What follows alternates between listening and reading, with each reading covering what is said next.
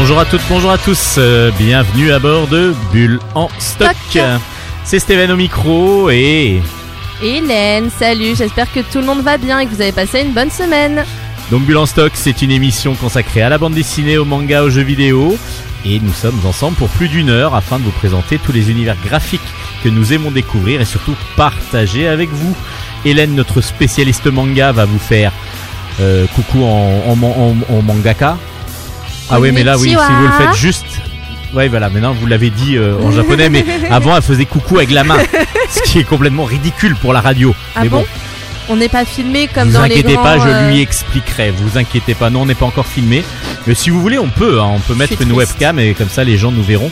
Mais j'ai peur que du coup ils arrêtent en me voyant. Donc, du coup aujourd'hui, bah on va commencer par la rubrique manga d'Hélène qui Comme va à notre habitude. comme à l'habitude, et donc du coup euh, qui va nous présenter d'abord une série Une déjà série très connue, mais euh, dont j'ai beaucoup aimé le, le dernier tome paru, donc j'avais envie de vous en parler, et une nouveauté. et une nouveauté. On enchaînera ensuite sur les chroniques euh, BD, parce qu'il y en a énormément, il y en a moult, moult, sans oublier une interview très originale, enfin très originale, en tout cas une personne que je, rêvais de, de rencontrer et que j'ai pu rencontrer, et je suis ravi. J'espère que vous le serez aussi. Allez, Bulle en stock, c'est parti. Ikimasho Ohayo, waga bitch Chronique manga. Vous nous avez promis, Hélène, donc pour votre rubrique manga, d'abord une série déjà implantée, dirons-nous, dans l'esprit des gens Dans et que, les gens connaissent. Alors peut-être les gens ne le connaissent pas toutes, donc du coup on va commencer déjà par On la présenter. par Et puis présenter. il y a le nouveau tome qui vient de sortir. Ça Eh s'appelle oui, ça s'appelle L'Atelier des Sorciers, paru aux éditions Pika Éditions. Nous en sommes donc au tome 5 qui est sorti il y a un petit moment déjà, je crois en octobre ou en novembre. Mais comme le prochain sort en mai, je me suis dit que c'était pas mal, à mi-chemin, entre la sortie du précédent et la sortie du suivant, de faire euh, un petit topo de ce tome qui était absolument merveilleux. Alors pour ceux qui lisaient le manga il y a quelques années, euh, tous les mois, tous les deux mois, il y avait une sortie. Et je sais pourquoi maintenant ça s'étale un petit peu plus dans les dans les temps. Vous savez pourquoi? J'ai ma petite idée, mais je vous laisse l'expliquer. Alors, je, on m'a expliqué en tout cas qu'avant, lorsque une, un éditeur français achetait du manga, c'était déjà des séries qui étaient Qui sorties. était sorti et, Et donc du coup, il y avait déjà 20, 30 tomes qui étaient sortis. Donc du coup, la, le rythme de un par mois ou un tous les deux mois était possible. Et maintenant, on a commencé à rattraper la production ça. japonaise, ce qui fait qu'il faut attendre maintenant 3, 4 mois minimum pour Bah, avoir la suite. l'explication que j'avais éga- également. Également, que donc coup, là, là on est même pas, là on est sur temps. même 6 six mois, je crois, si, euh, Oui. si de novembre à mars prochain, euh, novembre à, mai. mars, à mai, ouais, Ah, donc mais du le coup, ça, sort donc, donc du coup, c'est ça, on mai. est à plus de 6 mois, donc c'est bien la production japonaise qu'on a rattrapée, donc du coup, il faut maintenant, comme en France, et c'est pour ça qu'avant j'avais des critiques disant ouais mais les BD euh, c'est pas terrible parce qu'il faut attendre un an pour avoir la suite. Oui, mais il faut Et bien que la maintenant personne le manga c'est pareil Eh ben parce oui. que voilà les gens avaient pris l'habitude d'avoir euh, leur One Piece, leur euh, leur euh, Naruto. leur Naruto etc. Mais Mhm. tous les mois, tous les deux mois. Donc c'était même un achat qui prévoyait. Et là maintenant c'est plus possible plus parce possible. que maintenant bah, les auteurs il faut bien qu'ils travaillent aussi au Bah oui, on Japon. s'adapte au rythme de l'auteur, du dessinateur, etc. D'ailleurs, je n'ai pas dit qui était l'auteur et dessinateur. Il s'appelle de Shirahama Kamome. Et j'ai même le nom du traducteur pour une fois qui s'appelle Fédois Lamodière. Donc, euh, bravo à toi, Fédois, parce que c'est absolument une série géniale et je trouve que le niveau traduction est top. Voilà, je me permets. Ah, bah, bien sûr, bien Je me permets même Mais de le tutoyer. il- mais il est vrai que euh, on n'a pas l'habitude nous de, de voir toute la difficulté qu'il y a dans la traduction euh, japonaise euh, française. Et surtout euh, je pense pour des pour des des mangas comme vous nous en aviez parlé déjà sur le saké des choses comme ça où il faut vraiment trouver des, des, des choses euh, équivalentes en français, ce qui est pas oui, toujours évident pour que la culture française arrive à comprendre ça, avec notre avec notre avance avec notre façon de de de, de faire euh, ne- tout en inventer des mots le tout petit en respectant espace. exactement il y a ça et puis en plus en respectant aussi les le- ce que veut dire l'auteur Oui. je me rappelle aussi de Bright Story par exemple où c'était toute la toute l'histoire aussi un peu japonaise où il y avait vous avez jamais lu Bright, Bright Story? Story, non, je n'ai Ah bah, je pas eu je- l'occasion je, de le je lire. vous le prêterai je Avec très grand plaisir. voilà où c'était plus de- du, du japonais traditionnel et c'était toutes les traditions Ah oui, d'accord. japonaises et Ah donc oui. du coup dans, dans un village euh, traditionnel japonais et donc du coup évidemment tout tout ça il fallait le, le transcrire en français ce qui est qui doit pas être évident Bah, ce qui me fait penser à, par exemple, on a parlé récemment tous les deux de l'Aise Kamika, qui est un manga que vous n'aviez pas plus apprécié que ça et que moi j'avais aimé. Mais justement, la personne avait pris le choix de, enfin, de toute façon, elle n'avait pas le choix, mais de conserver les noms des divinités euh, japonaises qui sont citées dedans.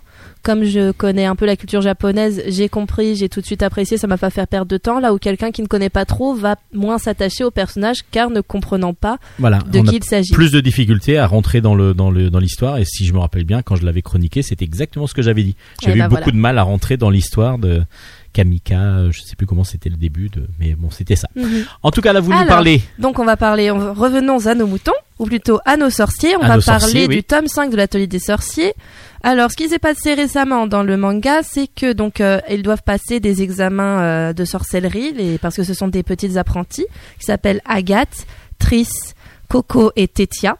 Voilà. Et leur maître s'appelle Kifray. Le personnage principal c'est Coco, qui était à l'origine une humaine normale et qui en fait est rentrée dans l'univers des sorciers suite à l'utilisation sans faire exprès d'un sort interdit qui a transformé sa mère en statue de pierre. Et du coup, elle va essayer de trouver un moyen de sauver sa maman. Alors, du coup, elle, euh, est prise sous l'aile de Kifray, qui a envie de lui venir en aide et qui sent la petite Coco un très gros potentiel. Dans le tome 5, on en est donc au second examen de sorcellerie que Agathe Triss et euh, un certain Yini euh, vont, euh, vont, essayer. Coco et Tetia, qui sont du coup moins expérimentés, n'en sont pas encore à la deuxi- au deuxième examen de sorcellerie. Ouais, ils sont pas encore au niveau quoi Voilà. Et euh, du coup, Yini, c'est un, un petit garçon très timide qui se fait euh, complètement lyncher par son, par son maître, son maître sorcier qui est absolument monstrueux avec lui. Je, personnage tout à fait détestable. Et le pauvre Yini manque cruellement de, confiance en lui. Et en plus, pendant le- l'examen, ils vont faire face à un sorcier de la confrérie du capuchon qui va s'en prendre à eux. La confrérie des capuchons, on va dire, en tout cas pour le, à ce stade du manga, même si j'aime pas dire euh, les choses sont toutes noires ou toutes blanches, on va dire quand même que pour le moment c'est un peu les méchants. Mais bon, d'un autre côté, les, euh, les sorciers, euh, la milice des sorciers n'est pas forcément toujours très, euh, très gentille non plus. Enfin, on sent qu'il y a des soucis des deux côtés. Alors, donc, euh, donc euh, ce qu'ils vont se faire attaquer, le Povini va se faire transformer en loup à écailles. Et, du coup, ses camarades vont essayer de le sauver. Pendant ce temps, Coco, Tetia et Kifray se retrouvent, se retrouvent dans Baudra également parce qu'ils tombent dans la grotte où a lieu le- l'examen et se font attaquer par les anciens habitants de, ce, qui était une ville auparavant, la ville de Romonon. Et du coup, ils, euh, ils, se font, euh, euh, se font attaquer par ces personnes qui ont été transformées en statues d'or par des sorciers et qui du coup vouent une haine féroce envers tous les sorciers. Donc voilà pour euh, expliquer brièvement euh, l'histoire sans rentrer dans les détails et sans vous expliquer exactement ce qui va se passer. sans spoiler trop Exactement. Alors que dire? Comme d'habitude, l'atelier des sorciers est un est juste sublime, est une prouesse artistique d'un point de vue des dessins à mes yeux. Euh, les personnages sont sublimes, les décors sont sublimes. On est plongé dans un univers fantastique avec euh, tous ces animaux fantastiques, notamment le. On parlait de, traduction et d'adaptation. Il y a un petit personnage qui s'appelle un ver pinceau. C'est tout simplement une espèce de ver à poil qui euh, est attiré par l'odeur d'encre magique. Et du coup, bah, je trouve que le nom français de ver pinceau fonctionne à merveille pour ce petit animal. Donc, que dire de plus? Tout simplement, lisez absolument les, euh, les tomes de l'atelier des sorciers. Qui plus est, ce tome avait été euh, sorti en édition spéciale avec euh, un jeu de cartes, bon, qui coûtait un petit peu cher du coup si on le voulait, mais le jeu de cartes est très très très beau.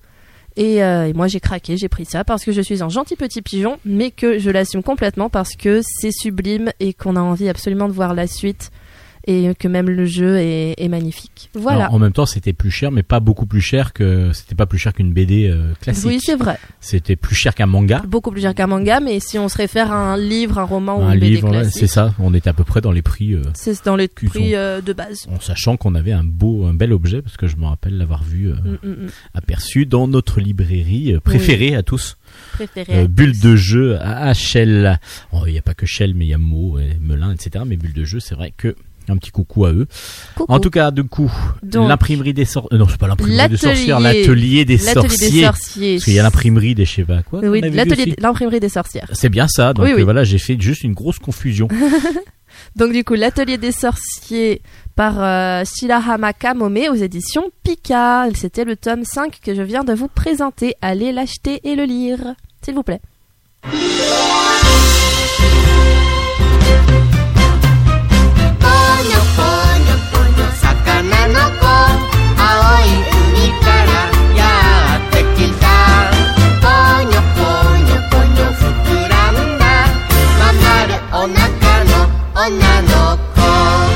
Je peux dire ce que ça veut dire au moins le début. Mais je crois que vous l'avez déjà dit, mais redites-le pour ceux qui n'avaient pas écouté l'émission la dernière fois. Pogno Pogno, la petite, euh, le petit enfant poisson qui est sorti euh, de l'océan bleu vers chez nous. Voilà, c'est Bah, le, le regardez, début, c'est ça. Pogno, c'est un superbe Pogno dessin Sakana animé. Alors c'est un superbe dessin animé, un superbe long métrage. Sublime. sublime.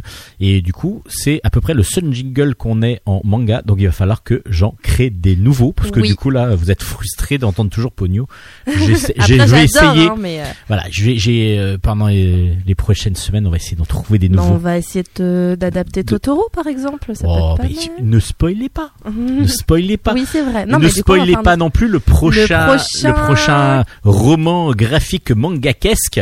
Qui s'appelle Le baiser du renard par Aikawa Saiki aux éditions Soleil Collection. Attention, c'est la première fois que je vous en présente un. C'est un shoujo, c'est-à-dire un C'est la manga première fois? pour filles. Ah Et bon, oui. on Ah bon, je pense qu'on en avait que- déjà présenté. Non, bah il y a eu des, il y a eu des, il y en a eu qui étaient proposés en collection seinen que j'ai un peu comparé à des shoujo. Mais Oui. c'est la première fois que moi j'en, j'en ai eu un dans les mains. où Il y avait écrit en gros shoujo dessus pour Mais la bon, chronique. Après, euh, Ah, mais c'est c'est un- lisible par tout le monde. Ah oui, tout à fait. Mais c'est un shoujo de base. Moi, je suis fan. Ça faisait très longtemps que j'en avais pas lu des comme ça. Alors racontez-nous le baiser du renard. Est-ce que vous avez été renard. euh, emballé par ce renard qui vous fait des bisous partout? Ah ben oui, complètement. Alors c'est le tome que 1 qui est sorti, hein, on l'a pas 1. précisé. le qui est sorti euh, fin janvier 2020. Alors il faut savoir que je suis une grosse fan de de Renard. kitsune, de kitsune, c'est-à-dire du re- du démon renard comme on le voit dans ce manga parce qu'il s'agit donc d'une jeune fille qui se retrouve plongée dans le monde des yokai, c'est-à-dire des des esprits japonais, du folklore japonais. Est-ce qu'elle a une montre?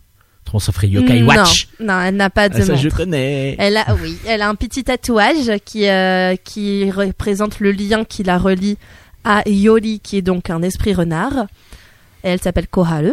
Et euh, mais elle n'a pas de montre, je suis désolée. Non non mais c'était juste. euh, C'était juste que pour la Yokai blague. c'est en gros c'est comme ça que je l'ai connu. euh, C'était Il par faut savoir Yokai que les Watch. Pokémon, c'est des yokai. Hein. Oui tout à fait. Donc Eh ce oui. sont des esprits. euh, Enfin, souvent inspirés de yokai. Voilà tout à fait.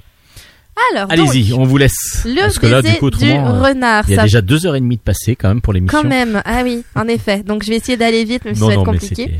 Donc euh, Yori qui est un esprit renard euh, complètement, euh, on va dire, enfin égocentrique, qui qui s'aime beaucoup, qui est très imbu de sa personne, je l'adore, fait la rencontre de la jeune Koharu qui est la petite fille d'une d'une femme, la petite fille de sa grand-mère, oui ça tombe sous chance, la petite fille d'une femme qui avait le pouvoir de soigner les démons, de soigner les esprits, les yokai. Donc, euh, sauf que la grand-mère est décédée et euh, suite à son décès, Koharu de 1 de, peut désormais voir les esprits, les yokai, alors qu'avant elle ne pouvait pas, et de 2 se retrouve à hériter du pouvoir de sa grand-mère. Son chemin va croiser le jour euh, des, obsèques de sa grand-mère, le, le, celui de Yori, et qui, euh, qui qu'elle va soigner. Alors qu'au début, il se moque un peu d'elle, il est en mode mais pourquoi tu t'occupes de moi? Et en fait, à voir qu'elle est blessée, et elle va le soigner. Du coup, il veut dire Mhm, je vais faire de toi ma servante. Finalement, il veut, je vais faire de toi ma femme en fait. Et du coup, il l'embrasse. Tout va bien et elle se retrouve liée à lui pour le meilleur et pour le pire. Parce que ce qu'elle savait pas, c'est que chez les yokai, un simple baiser euh, est, en, est en fait une cérémonie de fiançailles. D'accord. Et oui, donc euh, elle a Même un pas trop baiser le choix. forcé du coup. Oui. Ah oui, Ok. ça, ça- il fe- ce manga ferait hurler les, euh, les féministes pour euh, la... Parce que j'en vois de plus en plus La sur les réseaux sociaux. la- Non, sur euh, la... Justement sur euh, le fait qu'on est d'accord pour euh, se faire Oui, embrasser, etc. Je n'ai plus le mot. Les oui, bon, euh, oui, oui, mais enfin bon, euh, on va, on va Voilà, retrouver. on va retrouver. Donc, Enfin, euh, donc, euh, Donc elle se retrouve euh, à cohabiter avec consentement. le consentement. Voilà, donc euh, les femmes qui sont euh, très à cheval sur le principe de consentement, surtout dans les œuvres pour pour enfants et ados, hurleraient en voyant ce manga. Moi je suis, moi j'hurle mais de plaisir parce que j'adore le principe de ce manga. Elle va donc elle va se retrouver à, vivre des aventures fantastiques avec son compagnon de route, ce- cet esprit renard, et d'autres yokai qu'elle va rencontrer au fur et à mesure de sa route. Alors, que dire, que dire? Déjà les dessins c'est du c'est du shojo pur et dur, donc j'adore. En plus c'est un kitsune, un démon renard, donc j'aime encore plus. Pour vous dire, enfin c'est c'est mon démon du folklore japonais favori. J'ai cité euh, j'ai cité Kurama plus tôt dans, mon- dans ma précédente émission, qui est également un démon renard et qui est mon personnage préféré dans tous les, dans tous les mangas, euh, dans, parmi tous, tous, les mangas qui existent. Enfin bref, et euh, donc les personnages sont super attachants. Yoli, il a beau être une vraie tête à claque, d'ailleurs il s'en prend plusieurs dans le manga, euh, est génial. La petite Koharu, on a envie un peu de la secouer de temps en temps, mais c'est toujours le cas dans les personnages féminins Oui, dans les shoujo, c'est un basique. On est vraiment dans les stéréotypes du shoujo. Hein, pour ce- Non, parce qu'elle lui fout des belles claques. Hein. Elle est pas si soumise que ça, mais bon, elle est. Mais justement, elle lui fout des claques, puis après, elle se dit mais pourquoi j'ai fait ça Enfin, C'est 50 Elle est pas nuances degrés que vous nous racontez là. pourquoi pas? C'est du, c'est de la soumission. Chocolate Vampire était plus dans les délires de euh, 50 nuances degrés que euh, le baiser du renard. D'accord, ok. Et euh, donc, euh, donc voilà, que dire de plus C'est un bon si premier que tome, C'est un bon premier tome. Moi, j'ai après, encore une fois, j'aime ce genre de ce genre d'ambiance typiquement manga-kesque, et euh, j'ai très hâte de voir la suite. Ça s'appelle donc. Ça s'appelle donc Le baiser du renard par Aikawa Saki. C'était le tome 1 aux éditions Soleil Manga. Et on vous laisse rejoindre votre, votre démon renard. Oui, Parce que je sens que là, vous êtes en train de- déjà de rêver. en attendant, nous, on va passer à l'interview du jour. Euh, je vous parle de lui juste après, enfin de la personne que j'ai rencontrée juste après. Interview BD. Alors aujourd'hui, une interview, euh, comme je vous disais, de non pas d'un auteur de bande dessinée, non pas d'un éditeur de bande dessinée, non pas d'un coloriste, euh, ni d'un voilà d'un dessinateur, mais je vous je vous ai fait l'interview de j'ai pu rencontrer Tintin, tout simplement. Tintin? Tintin, oui Tintin, le Tintin, Tintin. le Tintin, le Wow. Tintin Avec sa houppette et tout. avec sa houppette, euh, il en a plus de houppette. Ah. Il a plus de houppette. Je vous explique pourquoi. J'ai rencontré Jean-Pierre Talbot, qui était l'incarnation au cinéma de Tintin. Et c'est le seul à avoir fait deux films sous les traits de Tintin. Et donc, du coup, ben, c'était Milou avec Milou. Oh. C'était le mystère de la toison d'or. Et le deuxième, ça s'appelait les Tintin et les oranges bleues. Alors c'était dans les années 60, le premier 61, je crois qu'il est sorti, 64 pour le deuxième. Et donc il va nous raconter cette aventure de comment je suis devenu Tintin dans cette interview. Donc c'est très intéressant pour ceux qui aiment un peu l'histoire et puis aussi bah, un petit peu la bande dessinée qui devient vivante. C'est à vous Jean-Pierre. Aujourd'hui, dans Bulle en Stock, nous avons la joie et l'immense honneur de rencontrer Jean-Pierre Talbot. Bonjour Jean-Pierre. Bonjour. Alors Jean-Pierre Talbot, vous allez me dire, mais ce n'est pas un auteur de bande dessinée. Et pourtant- Absolument pas, je n'ai aucun mérite. Euh, Tout à Et pourtant, il fait vraiment partie du monde et le- de l'univers de la bande dessinée. Alors Jean-Pierre Talbot, vous pouvez nous présenter, ou ou je peux peut-être vous appeler autrement, d'une autre façon Non, non, ben voilà, Jean-Pierre Talbot, Tintin au cinéma, c'est moi qui ai eu la chance et le grand honneur, le grand privilège et la grande responsabilité d'incarner Tintin à l'écran. Voilà. En 1960, j'avais 16 ans. On m'a trouvé sur une plage à Ostende. On cherchait, le producteur cherchait un jeune homme blond. Et finalement, après des, j'ai été choisi parmi des milliers et des milliers de, de candidats. Donc vous avez passé un casting ou c'est vraiment ce qu'on appelle un casting sauvage, c'est-à-dire on vous a repéré? Exact. On m'a repéré. Le producteur cherchait depuis trois ans un jeune homme euh, pour incarner Tintin à l'écran. Et préalablement, jamais on n'avait dit que je ressemblais à Tintin. Ni ma famille, ni mes amis à l'école, euh, étudiants, personne, personne. Euh, Je connaissais très bien Tintin depuis mon enfance. J'étais baigné dans le monde de Tintin. En À la étant Saint- belge, à la, la. Saint-Nicolas, on recevait un album de Tintin et à 5 ans, 6 ans, 7 ans, je découvrais le monde. Hein, grâce à Hergé, j'ai découvert qu'il y avait la civilisation inca, les, des glaciers, euh, les- des piranhas, euh, qui avaient des, enfin bref, je découvrais, le- euh, découvert le monde grâce à Hergé, donc je connaissais très bien Tintin. tout ce qu'on a nous aussi découvert. Hein. Oui, oui. Toutes les générations ont découvert ça moi- avec Tintin. Je suis encore plus âgé que vous, donc euh, il n'y avait pas la TV ni tout ça, hein, donc euh, c'était vraiment très très très important. Et donc, Mais vous- voilà, donc on vous il- découvre. euh, le, le- le- le producteur disait euh, Tintin ne vient pas à moi. Après trois ans de recherche, je vais aller donc à lui. Et il a formé une équipe de, de chercheurs, voilà. Et la personne qui m'a trouvé avait comme rayon la Belgique, d'autres, une, il y avait deux en France, une au Québec et une en Suisse, francophone. Et alors, euh, on- elle arpentait les, les marchés, les mouvements de jeunesse, les, les sorties d'école, et on cherchait un Tintin, voilà. J'ai été abordé, connaissez-vous Tintin? Ben oui, tout le monde connaît Tintin. Alors on cherche, on va faire un film, ah, bonne idée, je trouve que vous ressemblez, accepteriez. Moi? Enfin, enfin j'y croyais pas du tout. Hein. Enfin, finalement, après, euh, elle a pris mon adresse, j'ai été convoqué à Paris, j'ai tourné un premier bout d'essai, puis un deuxième, et finalement, j'ai été choisi parmi des milliers de candidats. Euh, et une fois que j'ai été choisi, c'est devenu évident. Je ressemblais à Tintin, à mon grand étonnement. Mais si que vous- même vous, vous aviez pas fait le rapprochement. non, non, du tout, du tout. Mais par contre, euh, je, ça je le savais, j'avais le cœur très proche de Tintin. Ça veut dire que lorsque j'ai incarné à l'écran Tintin, je n'ai pas essayé d'interpréter Tintin, j'ai joué comme si l'aventure m'arrivait à moi. Et c'est à moi et ça correspondait, ça collait. Donc j'avais un peu l'intimité de Tintin.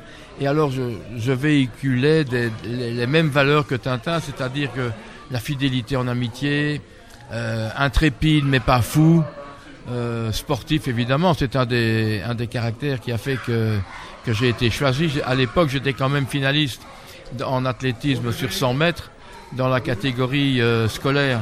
Je faisais 11-6 à l'é- à l'époque, à 15 ans, donc c'était Ah oui, pas donc mal. euh, ouais, c'est ouais. même très bien même. Donc, euh, et par la suite, on m'a, appris le judo pour les bagarres. J'ai fait ça en euh, les doigts dans le nez. Après, après deux ans, j'étais ceinture noire et présélectionné équipe nationale belge. J'étais Bon. dans les cinq meilleurs belges poids léger. Donc Enfin, un, bref. grand sportif Donc du coup. voilà, donc euh, je bougeais bien et j'étais le, le- le dernier bout d'essai, il y avait Haddock qui était là, c'était George Wilson, qui était déjà lui, et je suppose que le producteur euh, allait demander à, à George, est-ce qu'on peut faire quelque chose avec ce gamin-là oui, il a Et dû alors, lui euh, donner, il- demander ouais, conseil. voilà, alors euh, George a dit certainement oui, et finalement j'ai été choisi. Et du coup, ben, l'aventure commence là dans les années dé- oui. début 60, c'est ça 60. Avec le Tintin et le mystère de la toison d'or. Exactement. Bah, la Toison d'Or, c'est une très belle histoire, hein. mais Une histoire inédite. inédite. Heureusement, parce que tourner un album existant, ça aurait été ridicule. D'abord, il n'y avait, avait- avait pas l'appétit de connaître l'histoire. Elle était connue. Et il aurait fallu, ils ont déjà eu difficile d'avoir un Tintin et un Haddock. Il aurait, tous les personnages secondaires auraient dû ressembler également avec les mêmes costumes. Non, c'était, une gageure, c'était impossible. Donc, euh, j'avais la mission d'interpréter Tintin à l'écran.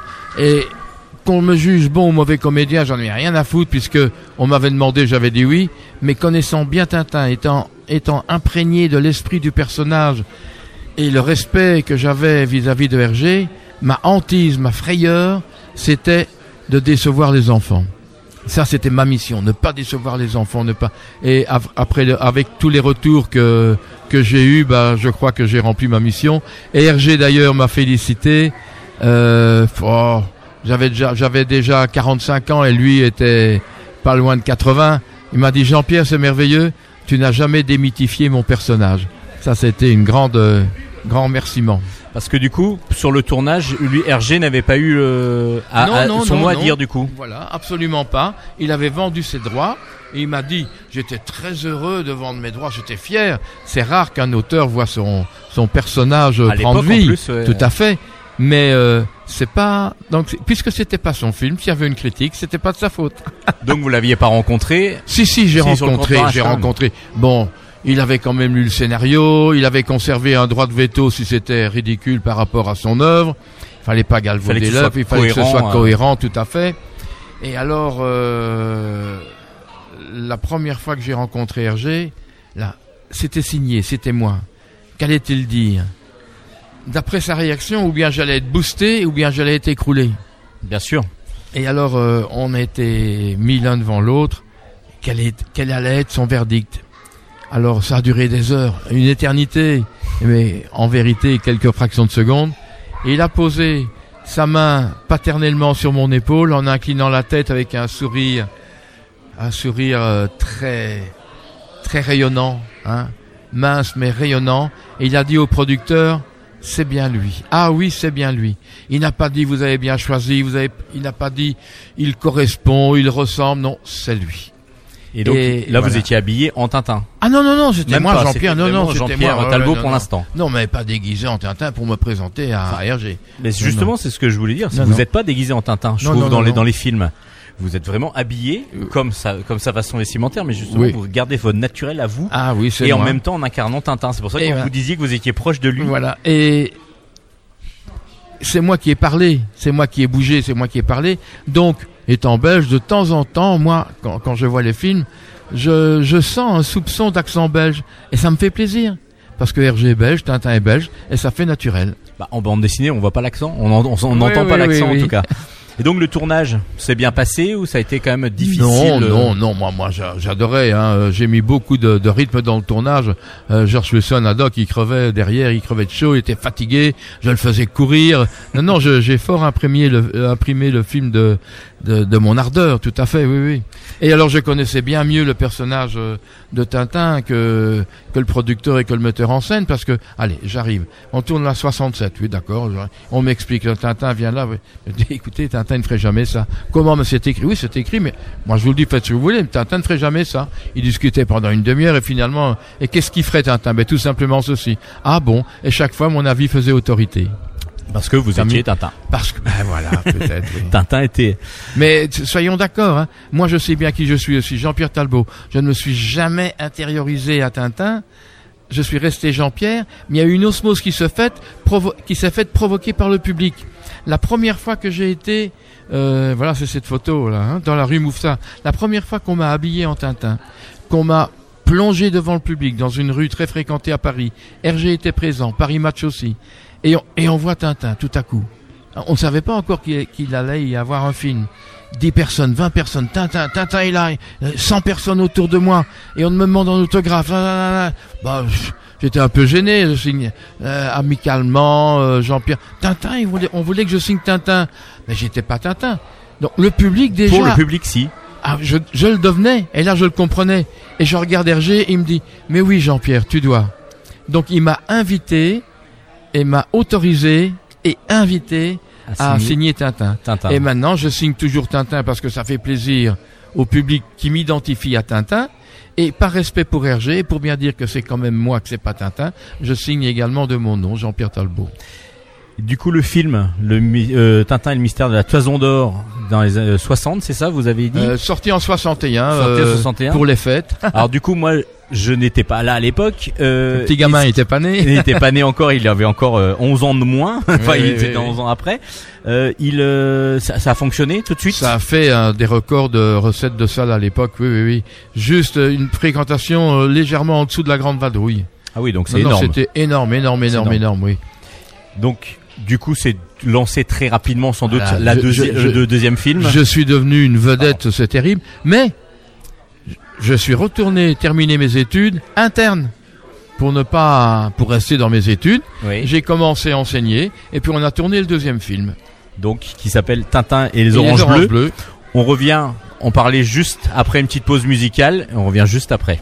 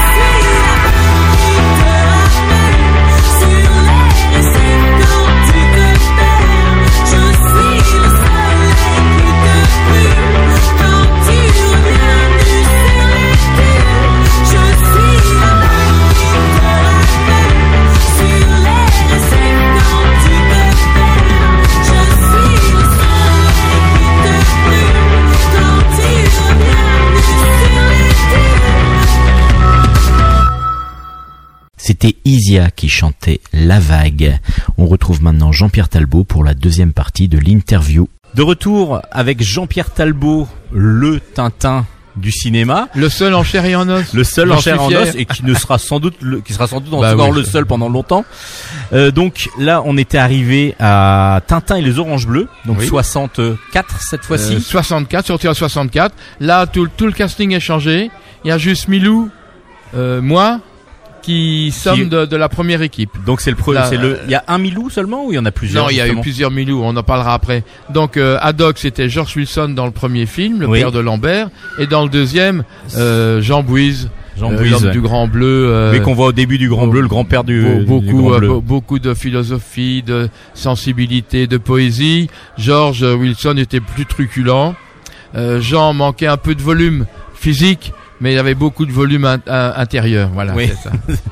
Donc, euh, ben oui, c'était en. Alors là, j'ai bien aimé les oranges bleues parce que j'ai préféré la toison d'or parce que c'était un peu à la James Bond. C'était plongée sous-marine, hélicoptère, des bagarres n'en plus finir, euh, des décors fastueux. Les oranges bleues, bah c'est un joli décor aussi, les, les orangers euh, près de Valencia. Et mais alors, moi qui étais enseignant, etc. euh, j'ai- une bande d'enfants m'ont aidé dans l'aventure. Ça, c'était tout à fait. Oui, c'est euh, ça dans le dans le c'était film. dans, euh, c'était dans ma psychologie en plus, oui. donc ça allait bien et puis avec Ça Tintin aussi qui a toujours euh, Oui, plus cherché l'aide Oui, euh, peut-être des enfants que des adultes parce qu'il a Voilà, jamais eu confiance fait. en eux. hein. Tout à fait. Et encore une fois, là, là, j'ai, j'ai un, un polo jaune. C'est moi qui l'ai proposé au, au producteur. Et ça fonctionne. Et ça Parce que fonctionne. du coup, ça Pareil, change euh, du Tintin pour le- habituel, mais Quand on m'a mis un pantalon golf, je me dis, dans, oh, dans la Dans préparation, premier, mais c'est pas le pantalon de Tintin. Mais si, mais non, alors, on, on a dû regarder la longueur. Et c'est moi qui ai dit regarder la longueur. Hein, parce que, euh, si on le fait trop court, j'ai des mollets un peu plus épais que Tintin. Ouais. Et si on faisait trop long, bah ça n'allait pas. Alors le tissu, mais c'est c'est lourd, c'est comme une tenture de cinéma, d'un rideau de cinéma. Ça, ça- doit être un peu plus mouvant. Alors il me faut un deuxième avec un truc, c'était comme de la soie. Mais c'est pour les nanas, c'est trop fluide. Enfin bref, j'ai, je connaissais mieux Tintin qu'eux. et du coup, bah, c'est ce qui fait que ça fonctionne, je trouve. Bah Parce que aussi, moi, oui. je l'ai vu bah, quand j'étais euh, jeune, euh, Oui. parce qu'on les voyait régulièrement. Alors, ce sont des films de, de Noël souvent ou de vacances.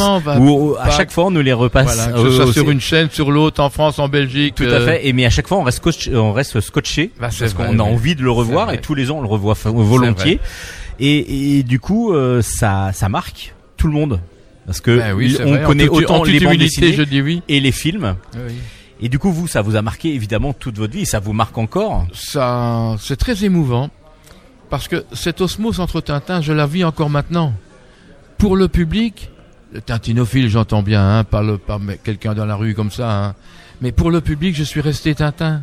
Et, combien de fois Oh, Monsieur Tintin, Jean-Pierre, ils ne savent pas comment m'appeler, Monsieur Talbot, Monsieur Tintin, euh, Monsieur Tintin, tu vois. euh, ils ont la chair de poule, les larmes aux yeux, vous m'avez fait rêver. Et quand, quand, quand on me dit ça, moi, ça m'émeut. Et c'est vrai, donc euh, je constate, et jamais je ne me suis euh, déguisé, habillé en Tintin. Je dis pas déguisé, hein, ça c'est pour les ceux, ceux- Oui, oui, ceux c'est- qui font semblant. Les... Comme je disais, c'était Oui. pas un déguisement pour moi, Non, non, c'était non, vraiment euh, Et alors, incarnation. Jamais je ne me suis habillé euh, en Tintin, et, et même en civil, bah, j'étais Tintin. C'est comme ça. Je crois qu'il y a, en plus du, phy- du physique, il y a surtout, surtout le cœur. Donc Il y a, il y a quelque chose qui, qui sortait de moi, qui Vous- fait que vous étiez ils vraiment ont, ils ont bien choisi, voilà. donc ça vous avez vraiment c'était un bon choix du producteur du coup de, de vous en toute trouver et humilité, heureusement o- oserais-je dire oui. Par contre, euh, quand on regarde un petit peu après sur internet, etc., on voit que vous n'avez pas continué la carrière de d'acteur. Non, non, j'ai pas C'était une choisi. volonté. Je ne suis pas comédien. Moi, euh, quand on m'a trouvé euh, sur la, on m'a trouvé sur une plage à Ostende, donc un job d'étudiant. Euh, je me destinais à la pédagogie, donc contact avec les enfants, sportif, moniteur de sport sur la plage à Ostende. donc, euh, j'ai après le premier film, j'ai terminé mes études et puis euh, j'ai vécu ma vie euh, que je m'étais tracée. Donc euh, l'enseignement, instituteur, directeur d'école, j'ai eu beaucoup de bonheur dans ma profession avec mes enseignants, avec mes élèves. J'avais quand même dans une petite ville de 12 000 habitants, j'avais directeur d'une école maternelle de 450 élèves quand même. Hein, donc euh, maternelle et primaire. J'ai eu beaucoup de bonheur, aucun ennui. Tout s'est très bien passé. On développait une pédagogie avancée, intelligente, tout au bénéfice des enfants. On éclatait parfois les classes pour faire des groupes de besoins, Mhm. pour euh, mener les enfants là où ils pouvaient, au maximum, au maximum. Et voilà. puis, euh, et- pour que tout le monde arrive beaucoup à de bonheur, mais, mais j'ai une vie très riche déjà euh, avec euh, ma famille, mes amis, mon école, mes sports, et en plus ensoleillé, ensoleillé par le monde de Tintin, qui m'a permis de, de rencontrer. euh, J'ai été interviewé par des par des journalistes célèbres, des reportages TV, la TV venait chez moi, euh, Michel Drucker, euh, Guy Lux à l'époque. J'ai rencontré tout- toutes les vedettes du cinéma, toutes les vedettes de la chanson, tous les dessinateurs à l'époque, euh, Hergé bien sûr, Payot, Roba, euh, Graton, tous les plus euh, grands. Maurice, euh, Tibet, tous, tous, tous, tous. Et alors j'ai rencontré des gens tellement intéressants dans ma vie. Donc ma vie était bien avec tous mes sports, etc. Et en plus ensoleillé par le monde de Tintin, quel bonheur. J'ai de la chance. Bah oui, tout à fait. Mais je, mais- je crois que je l'ai, sans la forcer, je ne l'ai pas galvaudé. Tout à fait. Et nous, on a de la chance aussi de d'avoir nous les films parce Oui. qu'on peut encore les retrouver. Euh, J'en ai même là une version DVD euh, devant devant les yeux. Voilà, nous c'est toujours aussi un grand plaisir de les revoir et donc de vous croiser, de vous rencontrer encore aussi en forme. Merci. Alors peut-être qu'on va faire un, un Tintin 3, mais bon, non, ça sera peut-être un peu pas. plus difficile. Non, non, parce que euh, un troisième film était toujours euh, dans les dossiers, dans les cartons. Oui. Il n'a jamais eu lieu parce que moi je disais je veux bien être libre depuis le début des vacances de Pâques jusqu'à la fin des grandes vacances, cinq mois, c'est assez pour Oui. faire un film, hein, s'il est bien pas préparé. mettre un an de. Mais moi, euh, des parents me confiaient des enfants, c'était pour les acheminer à la réussite scolaire. Alors je veux, je veux bien tourner le 3. Oh, j'aurais bien aimé évidemment, hein, ça c'est clair. Hein. oui, je pense au Mais public alors, aussi. euh, ça s'est pas fait parce que pour différentes raisons, le producteur n'était n'était pas un producteur professionnel. Il a déjà bien gagné sa vie avec un château sur la Loire. C'est pas Cheverny, mais enfin, euh, voilà. Et alors, il n'a pas risqué une troisième fois. Puis alors, il a eu du mal à trouver les autres comédiens vu les critères que que je, euh, que je lui obligeais. Oui. Mais alors, euh, le, le film ne se fait pas. Moi, j'attendais. J'attendais qu'on me dise, allez, on part pour le troisième. Hein. J'ai pas été déçu qu'il ne se fasse pas. J'aurais vraiment aimé qu'il se fasse. Mais euh, à 35 ans, je me dis, mince, maintenant, si, si le film se fait, ils vont prendre quelqu'un d'autre. Oui. Et parce là, que là, 35 là, ans, là, ça m'aurait vraiment fait quelque chose. Ça m'aurait... J'aurais ressenti ça comme un viol. D'accord. Bah du coup, Et, et 40, et si, à 10 ans après, si on me l'avait demandé, ah, je veux dire, ah non, maintenant je dis non. Par Oui. respect pour le personnage. Ah non, je cours moins vite. euh, euh, non, non. c'est- c'est- Oui, et puis là peut-être on vous, Voilà. vous aurez peut-être plus déguisé justement. voilà, c'est vous ça. auriez non, moins non, voilà, incarné ça, Voilà. Tintin. Là, là, j'aurais, j'aurais dit non, prenez quelqu'un d'autre. Mais je suis très fier. euh, Spielberg n'a pas réussi à trouver un, un humain. Donc hein, du coup, il en a Et fait une, suis- de je- l'image de et synthèse. je suis le seul de chez Redos à avoir incarné Tintin au cinéma. Jean-Pierre Talbot, donc, était notre invité aujourd'hui d'Ambulance Stock. Euh, C'est le Tintin du cinéma avec Tintin et le mystère de la Toison d'Or et Tintin et les Oranges Bleues. Jean-Pierre, merci beaucoup d'avoir. euh, C'est de- un grand honneur de pour moi. nous avoir euh, proposé et accepté cette interview pour Ambulance Stock. C'est normal, hein. Il faut quand même euh, conserver le aura de Hergé. Moi, je suis rien, hein. Sans Hergé, je suis rien du tout. Donc c'est Hergé qui est tout et vive Hergé, hein. Oui, mais sans vous, il n'y avait pas de Tintin au cinéma. D'accord, ça va. Allez, yes. Merci à la prochaine fois. Merci. Chronique bande dessinée. Et on commence notre chronique bande dessinée avec L'amant, d'après le roman de Marguerite Duras. C'est de Kan, euh, oui c'est ça, Kantakahama. Euh, J'espère que je prononce bien. Euh, une mangaka qui a mis en image euh, chez Rue de Sèvres ce superbe roman de Marguerite Duras qui a eu évidemment tous les, grands prix, comme le prix Goncourt par exemple, euh, 3,4 millions d'exemplaires vendus quand même, toute édition confondue, dans 35 pays. Donc ça c'est pour le roman de Marguerite Duras. Kan Takahama en a fait une superbe adaptation en bande dessinée. Alors pourquoi superbe adaptation? Parce que vraiment graphiquement, alors on est vraiment... Bah, c'est du manga parce que du coup les dessins sont vraiment manga même si bah du coup dans l'amant si vous avez lu le roman il n'y a pas vraiment beaucoup d'action je vais vous raconter quand même l'histoire si vous ne la connaissez pas Et là, on est vraiment tout en retenue et surtout tout en atmosphère. Et les couleurs sont sublimes. Ça donne vraiment des atmosphères absolument magnifiques aux planches. Et puis, ben, des sentiments qui sont en exergue grâce aux couleurs. L'amant, c'est donc le roman d'une narratrice de 15 ans qui est en fin de compte l'autrice euh, donc Marguerite Duras. Elle vit en Indochine avec sa mère qui est veuve et ses deux frères. Et elle est pensionnaire dans un lycée. Et elle va euh, tous les semaines oui parce qu'elle est euh, en pension lorsqu'elle est euh, lorsqu'elle est au lycée elle va prendre un bac pour passer de la pension jusqu'au lycée. Et là un jour sur ce bac donc ce bateau qui va l'amener au le long du fleuve en traversant le fleuve en tout cas elle va croiser le regard d'un magnifique chinois et d'un riche chinois surtout. Et elle va en tomber éperdument amoureuse comme la réciproque est vraie, bah, le chinois va évidemment tomber amoureux aussi de Marguerite Duras. Et s'ensuit une, une histoire d'amour euh, passionnée, une première histoire d'amour pour elle, passionnée, euh, qui qui passe beaucoup par les jeux, euh, par les jeux, enfin des jeux érotiques non, mais la découverte du plaisir euh, du, corps, mais aussi euh, il y a toute une relation qui va se créer entre eux parce qu'elle étant assez pauvre, une relation d'argent qui va se mettre en place. Et puis petit à petit un sentiment de honte et ainsi de suite lorsque les gens vont petit à petit découvrir pas mal, enfin cette histoire, c'est absolument ben, dans l'écriture, euh, dans, le dans le roman. Voilà, c'est vraiment des sentiments qui sont qui sont mis euh, vraiment en exergue vu que c'est en plus écrit à la première personne où c'est la l'héroïne qui les qui, qui, qui raconte.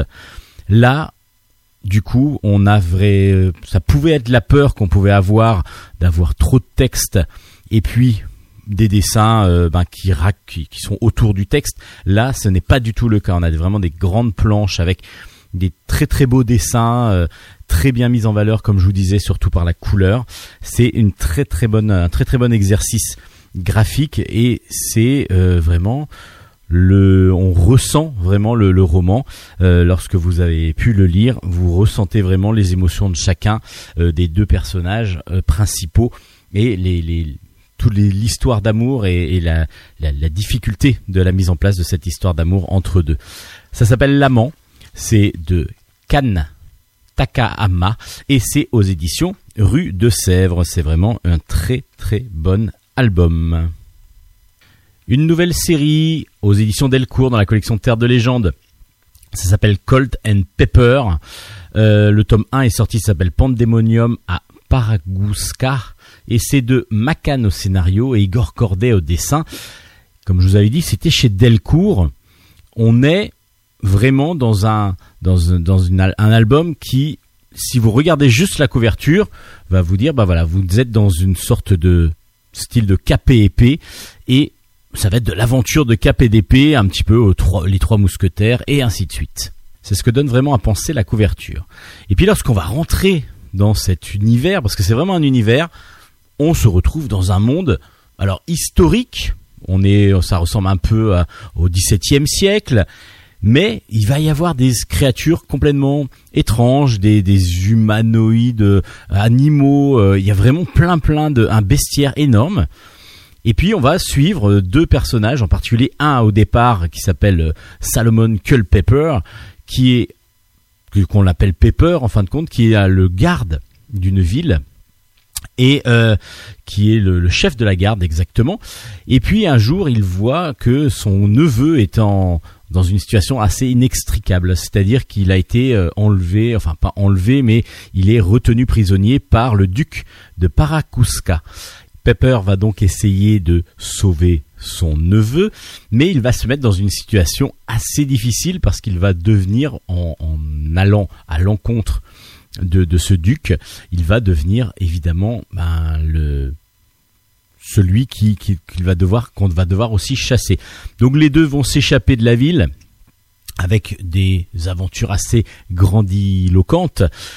Mais ce qui est fou, c'est que on ne s'attendait absolument pas à ça dans cet album. C'est ça qui est bien. Je vais pas vous en dire trop parce qu'il y a plein plein de choses qui se passent.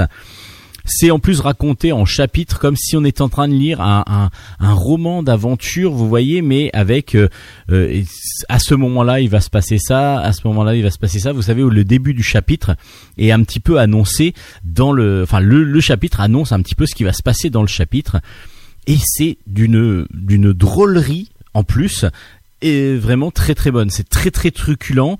Euh, le, le dia- les dialogues sont vraiment très très bien faits et le dessin d'Igor Corday, qui est un dessin réaliste.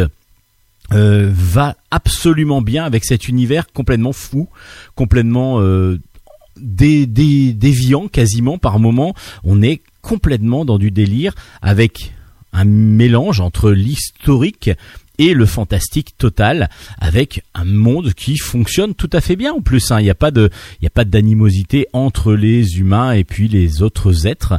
C'est vraiment absolument génial. Euh, donc du coup je regarde de nouveau la couverture une fois que j'ai fini cet album et que je me dis bah dis donc euh, je, voyais pas grâce à la couverture euh, tout ça. Eh ben il y a un petit truc sur la couverture qui vous fera penser à cette que cet univers est un petit peu fou et un petit peu loufoque et ça fonctionne absolument bien. Colt Pepper, c'est vraiment un excellent album. Je m'attendais pas à ça et je trouve que le dessin d'Igor Corday, euh, vraiment réaliste, euh, mais très de très haute volée, avec en plus beaucoup de dynamisme parce qu'il a fait pas mal de de, comics. En plus, donc il y a, y a de la vivacité du comics qui rentre en- aussi dans sa, faça- dans sa façon de dessiner. Colt Pepper tome 1, c'est une grosse recommandation de Bulle en stock.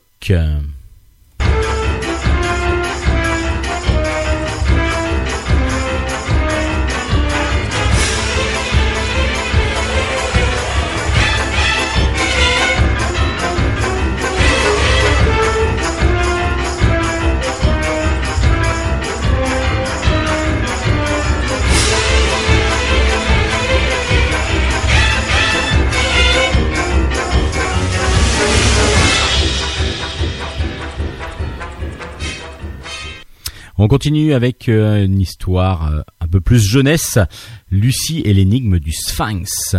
C'est la nouvelle aventure des, de la famille Vieille Pierre. C'est des scénarios et des dessins de Joe Todd Stanton et c'est aux éditions Sarbacane. Pourquoi je dis c'est les nouvelles aventures de la famille? C'est parce qu'après, je vous avais déjà présenté Arthur et la corde d'or. Et cette fois-ci, ben, on va suivre Lucie. Donc on suit en fin de compte une famille d'aventuriers dans chaque album, il va y avoir un personnage de la famille. Cette fois-ci, on suit Lucie qui est la fille de son papa Arthur, que Arthur qu'on avait rencontré dans le premier tome, Arthur et la corde d'or. Cette fois-ci, on est en Égypte. Pourquoi? Parce qu'il y a un sphinx. Et oui, le sphinx donne des énigmes parce que Lucie a- ne veut pas aller à l'aventure avec son papa et elle a peur, en fin de compte, elle a peur de se retrouver seule dans le noir en particulier et donc dans des endroits un petit peu inconnus. À part que lorsque son père part, lui, pour essayer de découvrir et de retrouver, euh, ben, grâce à un livre, euh, le, comment comment euh, sauver, enfin comment donner à sa fille l'envie d'aller dans la, à l'aventure, bah, il va se faire enlever par un serpent énorme. Et là, Lucie va devoir prendre son courage à deux mains et partir, bah, traverser quasiment euh, de, aller dans, des États-Unis jusqu'en Égypte pour pouvoir rencontrer, euh, retrouver son père et partir bah, vers le Sphinx justement, qui est lui est synonyme de d'énigme parce que le Sphinx pour pouvoir euh, rentrer en son sein et donc retrouver son papa qui a été enlevé dans le Sphinx, il va, devoir trouver la réponse à l'énigme. Alors c'est une une bande dessinée euh, pour enfants, euh, mais qui va mêler aussi la mythologie. Là, cette fois-ci, c'est la mythologie égyptienne, alors que dans le premier, si je me rappelle bien, c'était la mythologie plutôt nordique. Et à chaque fois, ben, l'aventure est assez trépidante, assez simple à lire en même temps, et c'est très très agréable à, à, à regarder parce que les couleurs, euh, en particulier, sont sublimes. Et donc, du coup, ben, c'est assez simple à, à lire pour tout le monde et c'est très familial en fin de compte. On est vraiment plus peut-être pour un pour un album qu'on va lire avec ses parents que un album qu'on va lire seul, sauf si on a 8 ans peut-être, mais un petit peu avant, ça va peut-être euh, peut-être être un tout petit peu juste. Et donc du coup, le lire avec son papa ou sa maman, et là, ça fonctionne très très bien, encore plus peut-être que si on le lisait tout seul, mais je pense que voilà, les, jeunes vont apprécier cette famille Vieille Pierre. Donc Lucie et l'énigme du Sphinx, c'est le deuxième tome de la famille Vieille Pierre. C'est une grosse réussite déjà aux États-Unis. Et ça continue, bah là ça, arrive en France et c'est vraiment d'une très très bonne, très très bonne, de très très bonne augure. On repasse à de la bande dessinée plutôt adulte avec Césambres. Le tome 2 est sorti il y a un petit moment maintenant, mais je voulais vous en parler. C'est un scénario des dessins de Nicolas Malfin. C'est dans la collection Air Libre de chez Dupuis. Euh, c'est la fin d'un diptyque. Un diptyque où on va suivre l'histoire de Saint-Malo. Mais l'histoire de Saint-Malo a une époque très particulière. C'est l'histoire de Saint-Malo euh, lors, lors de la fin de la Deuxième Guerre mondiale. En effet, il faut savoir qu'on est en 1944 et les Allemands euh, résistent aux assauts des Américains en se protégeant grâce aux fortifications de Saint-Malo. Et euh, donc du coup, ils sont assiégés dans, enfin, ils sont assiégés par les Américains dans Saint-Malo. Mais là, on suit davantage les aventures donc de certains Malouins et en particulier Ewan qui euh, lui est un jeune homme qui n'est pas parti, enfin qui ne fait pas la guerre, mais qui a essayé de rentrer en résistance justement, qui rentre en résistance. Et surtout, là, dans ce deuxième tome, je vous raconte pas trop. Il faudrait vraiment lire les deux tomes d'un coup hein, pour pouvoir avoir la substance de toute cette, de tous ces albums, enfin de toute cette histoire, pardon. Mais la hum, Ewan a vraiment euh, envie de retrouver Françoise. Françoise qui est son amoureuse et qui euh, a disparu lors d'une lors de l'incendie de, de la boulangerie de son papa. On ne sait pas où elle est et du coup tout se passe intramuros donc dans dans dans dans dans, Saint-Malo en elle-même, mais aussi à Césambres, donc qui est une petite île un peu plus loin, euh, un petit fort qui est un peu plus loin. Et du coup, on a comme ça dans un lieu assez clos en fin de compte, on va avoir plein de protagonistes qui vont s'échapper, qui vont réussir à se retrouver, qui vont essayer de, vaincre le- les, Allemands, ou alors on suit aussi les Allemands, parce qu'il y a certains Français, certains Malouins qui se sont retrouvés du côté allemand euh, pendant cette guerre, et on va suivre donc ce, groupe d'adolescents qui euh, ont été obligés de devenir adultes beaucoup plus vite que ce qu'ils pensaient euh, faire du coup. Il y a plein de protagonistes et c'est très très agréable de les découvrir, de suivre leurs aventures à, chacun. En fin de compte, que vont-ils devenir de euh, Ewan et, euh, et, et sa recherche de, Françoise, de son grand-père, mais aussi de, des prostituées qui faisaient, qui, couchaient avec les Allemands. Alors, est-ce que par nécessité ou pas, ou par voilà, il faut bien vivre aussi pendant la guerre. Tout ça, tous ces personnages-là, on les retrouve dans ce deuxième tome de Césambres qui est absolument génial. Je ne connaissais pas, je n'avais pas lu le premier tome, du coup j'ai dévoré les deux tomes d'un coup et j'ai manqué à mon devoir de vous le présenter un peu plus tôt. Mais Césambres, le tome 2 est sorti, ça donne, un très très beau diptyque parce qu'en plus de dessin très fin de Nicolas Malfin euh, donne vraiment une impression euh, assez euh, moins sombre peut-être que ce que pourrait être la réalité, mais en fin de compte d'une lisibilité terrible. Euh, c'est enfin terrible, c'est superbe. On arrive vraiment à bien lire euh, cet album-là, découvrir tous les petits tous les petits détails que peut que peut transmettre le dessin et en plus les personnages sont super bien campés, l'histoire est très très bien décrite, les on comprend très vite, enfin très vite, on comprend très bien, les tenants et les aboutissants de chacun, les envies de chacun, et puis la psychologie de chacun, même s'il y a des surprises, évidemment, des retournements de situation. On est vraiment dans un très très bon bouquin autour de la guerre avec des protagonistes que l'on suit donc ça fait aventure pendant la guerre mais en même temps ça recentre sur une période de la guerre en particulier dans un lieu précis c'est-à-dire Saint-Malo où là bah, on découvre comment Saint-Malo a dû résister aux attaques allemandes avec l'aide des Américains. Ça s'appelle Césambres. un très très bon diptyque se termine aux éditions Dupuis dans la collection Air Libre et c'est de Nicolas Malfin.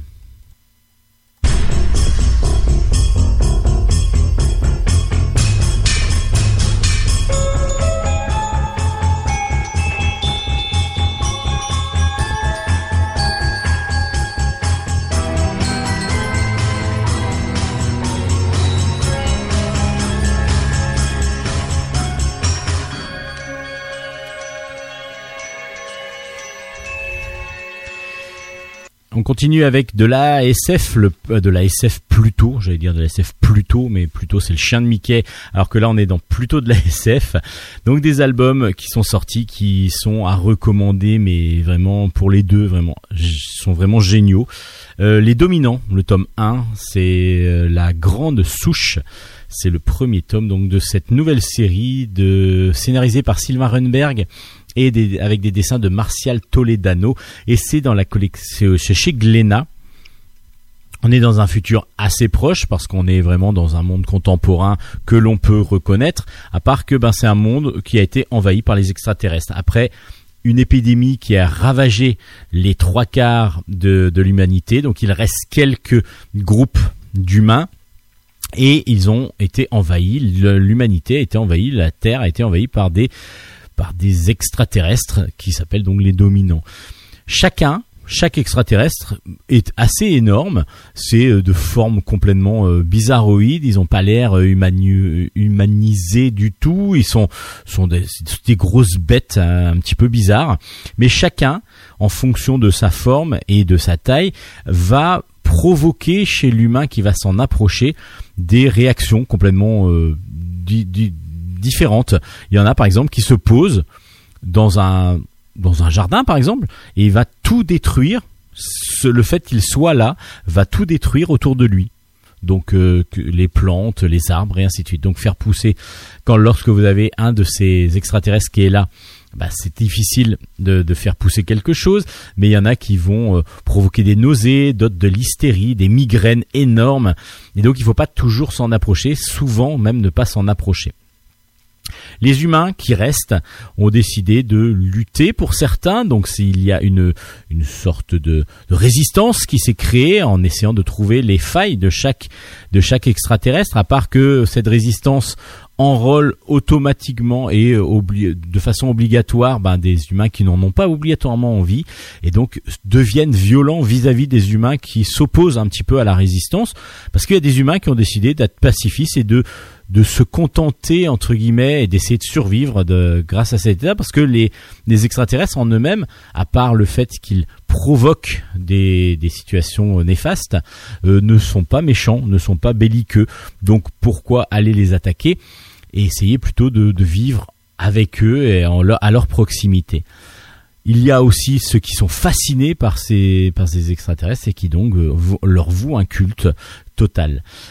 Dans Dominant, ben, on a tous ces personnages-là qui vont rentrer en jeu et on va suivre en particulier, donc euh, je suis en train de chercher son nom, euh, un, homme, Andrew, qui lui a perdu toute sa famille. Il a perdu toute sa famille, il est donc il s'est réfugié dans un dans un groupe, dans, dans, une ferme, dans un groupe de avec des, des de différents humains et il essaye de survivre. Donc lui, comme il est un ancien militaire, il va essayer de récupérer euh, des armes. Il va il va prendre des risques pour aller récupérer des, des armes, de la nourriture, etc. Et il va essayer de vivre avec cette communauté. Mais il va se passer d'autres choses parce qu'on va suivre aussi un groupe de résistants très violents, en particulier avec une femme qui est très très violente euh, vis-à-vis des autres et qui ne le qui leur reproche absolument de pas rentrer en résistance. Et elle est devenue euh, vraiment très très violente, plus vis-à-vis même des humains que vis-à-vis des extraterrestres. Tous ces personnages-là, on les suit et ça met en place un sublime premier tome d'album. Vraiment, on est pris dedans direct parce que ça commence par une scène d'action qui est absolument géniale et puis ensuite ça continue et euh, on est engrainé, on est pris dedans, on est vraiment happé dans cette histoire et on en ressort, waouh, bouleversé en se disant mais c'est quand la suite? Parce que c'est vraiment génial. Les dominants avec un dessin en plus euh, semi-réaliste absolument génial de Toledano. On est vraiment dans un très très bon premier album qui nous donne plus qu'envie d'avoir la suite parce que c'est vraiment euh, un régal de lecture. Le scénario est bien mené, on a des surprises jusqu'au bout, on découvre petit à petit l'univers et c'est simple en fin de compte de le découvrir. Ce qui peut être le reproche de certains de certains bouquins autour de, de science-fiction et, et d'univers comme ça un peu créés par un auteur. Là, on découvre l'univers au fur et à mesure, ce qui s'est passé, mais de façon simple. Il n'y a pas des gros textes disant voilà euh, il s'est passé ça et ça ça ça ça et puis on, on- à un moment donné on perd un petit peu le fil. Là non tout est mis par petits par bribes et on comprend tout à fait les réactions que qu'ont les différents humains vis-à-vis des extraterrestres. C'est absolument génial. Ça s'appelle Dominant avec un S. C'est aux éditions Glénat. Il faut absolument aller lire cet album. Comme il faut lire le deuxième tome, je vous avais déjà dit de lire le premier, donc normalement c'est fait. hein. Normalement tout conseil que je donne est bon à suivre et donc vous le suivez, ça je le sais. Mais le deuxième tome de Bolshoi Arena est sorti, ça s'appelle La Somnambule, c'est toujours scénario de Boulet, toujours des dessins de Hassen et c'est toujours chez Delcourt.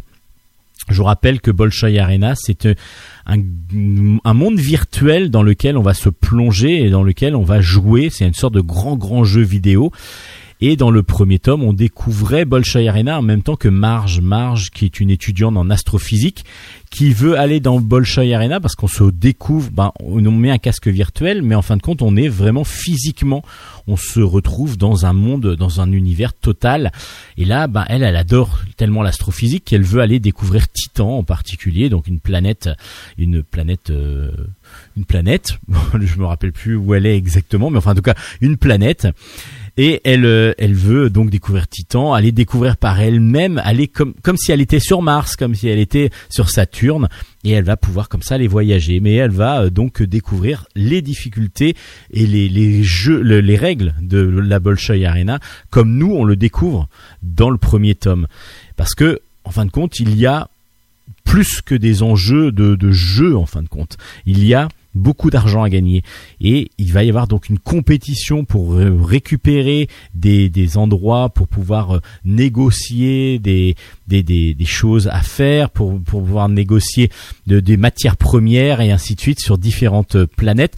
Dès qu'il y a un endroit qui est un tout petit peu euh, libre et désertique, il va falloir essayer d'être le premier à arriver pour pouvoir euh, prendre, en prendre possession et pour pouvoir après éventuellement soit le vendre, soit soit en le faire fructifier pour gagner de l'argent.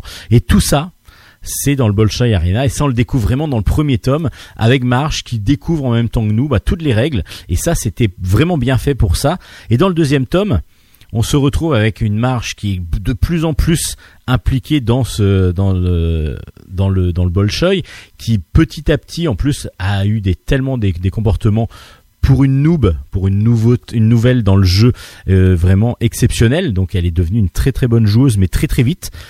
Donc elle a des capacités hors normes pour jouer à ce jeu, mais elle se retrouve coincée dans le jeu. C'est-à-dire que son corps extérieur est en dans le coma, mais elle, elle est toujours vivante dans le jeu, ce qui normalement est impossible. Ce qui normalement est impossible parce que normalement on se déconnecte, en particulier dès qu'il y a un lag, c'est-à-dire dès qu'il y a une, mise à jour en fin de compte du serveur, une mise à jour du jeu. Là, tout le monde est éjecté du, du, du jeu, alors que là, elle est restée pendant le lag, elle est restée dans le jeu et elle est coincée dans le jeu. Alors il y a tellement de choses à vous expliquer dans ce dans cet album et dans, ces deux albums même que je vais pas rentrer trop dans la dans la dans dans l'histoire parce que on va rencontrer quand même d'autres personnages évidemment elle n'est pas toute seule euh, mais il y a aussi les conflits opposant des multinationales, Titanica et euh, Bogie. Euh, on a ses, sa, son, sa meilleure amie et son petit ami euh, à marge qui sont évidemment là pour essayer de la sauver. Enfin, tout ça, c'est dans un superbe diptyque. Pour, l'instant, diptyque. Il va y en avoir un troisième, je pense. Mais c'est vraiment absolument génial. C'est vraiment un univers de SF comme on peut l'aimer avec les Star Wars et ainsi de suite, mais en plus matinée euh, de, jeux vidéo et puis beaucoup beaucoup de sentiments aussi euh, et en même temps il y a tout un côté économique derrière et Boulet a réussi à créer comme ça un univers qui est complexe et en même temps com- compréhensible et ça c'est très fort aussi c'est ce que je vous disais juste dans la chronique d'avant c'est que un bon bouquin de SF avec un bon scénario de SF, c'est quelque chose que l'on peut comprendre malgré le fait que l'on n'ait pas créé et que l'auteur du coup arrive vraiment à retranscrire au mieux. Et ça, Boulet le fait très très bien. Et en plus, les dessins de Hassen euh, sont absolument sublimes. On est vraiment dans du style manga, mais d'une finesse avec beaucoup beaucoup de détails qui donne beaucoup de vivacité euh, à l'ensemble. Euh, Peut-être un petit reproche, c'est que des fois la lisibilité de certaines scènes d'action, en particulier dans l'espace, des fois, bah, il faut retenir un peu plus son regard pour bien comprendre ce qui se passe.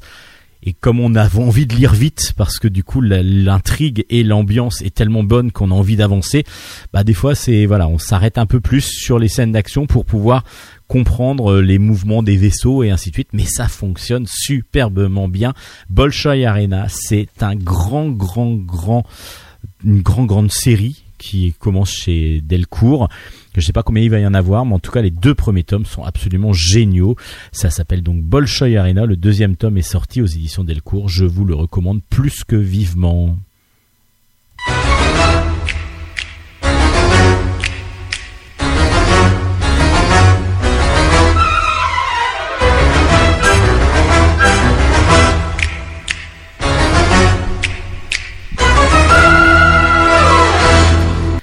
On enchaîne sur deux albums qui parlent presque de la même chose, d'une déchéance et en même temps euh, de deux styles d'art un peu différents mais qui se rejoignent toujours. On va parler d'abord de jazz avec la baronne du jazz de Stéphane Tamaillon au dessin, au scénario pardon, et de Priscilla Orvillers au, au dessin. Alors je repars. Stéphane Tamaillon au scénario et Priscilla Orvillière au dessin.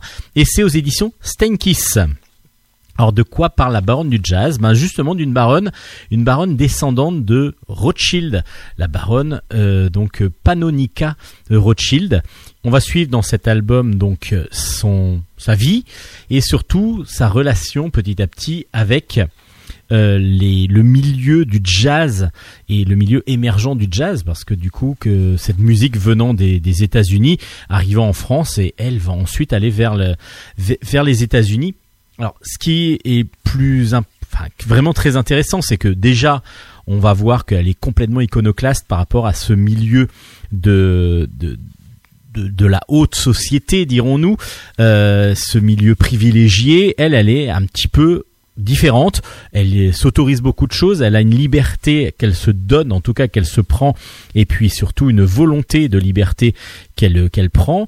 Et puis elle est, elle est aussi beaucoup et même très féministe. Elle va essayer de prendre une place, bah, la place que pourrait avoir un homme à cette époque, là, dans le dans le début du XXe siècle, ce qui est pas si évident que ça. Évidemment, elle va devoir lutter beaucoup. Et puis elle va, à un moment donné, retrouver, grâce à, enfin, rencontrer tout ce milieu du jazz.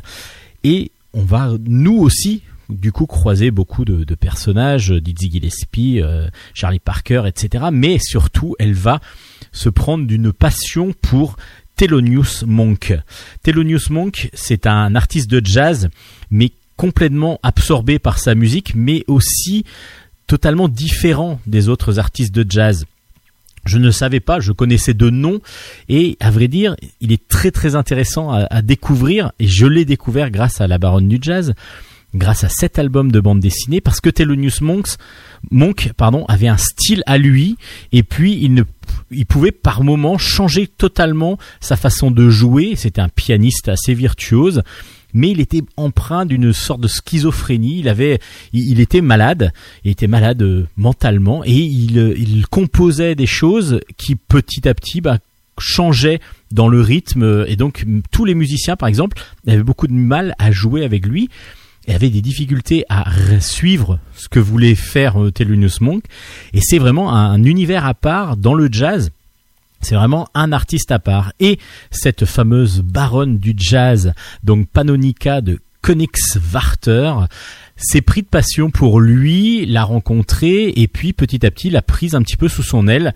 Et on va suivre comme ça cette femme qui est empreinte de liberté et de, voilà, elle se, libère un petit peu de ce que pourraient être les contraintes familiales, les contraintes en plus dues à son rang, et il va aider, va aller aider bah, ce musicien de jazz qui lui est marié, qui a des enfants, mais qui est complètement à l'abandon, enfin pas à l'abandon, mais qui se, qui des fois part complètement euh, dans un autre univers, son univers à lui, que ce soit musical, mais aussi aussi dans une sorte de folie douce où il est capable de tout à tout moment. C'est très très intéressant parce qu'on a ces deux personnages que l'on rencontre qui sont réels, ces deux personnages qui sont fascinants aussi bien l'un que l'autre, l'une que l'autre. Et honnêtement, je suis pas grand fan de jazz. La seule chose que j'ai voulu faire en lisant cet album, c'est je me suis arrêté lorsque au départ, on voit vraiment la, baronne dans, dans, dans, dans, sa vie, comment elle, elle devient cette fameuse baronne du jazz, mais à un moment donné, ben, elle rencontre Thelonious Monk.